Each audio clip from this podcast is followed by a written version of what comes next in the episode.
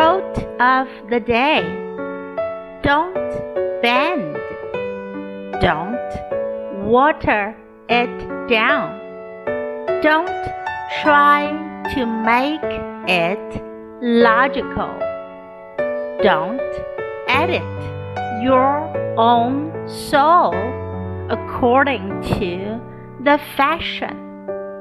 Rather, follow your most intense obsessions mercilessly.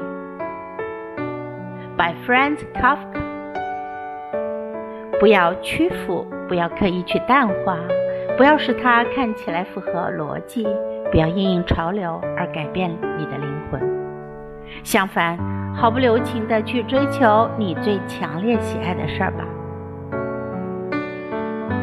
Don't bend, don't water it down, don't try to make it logical, don't edit your own soul according to the fashion.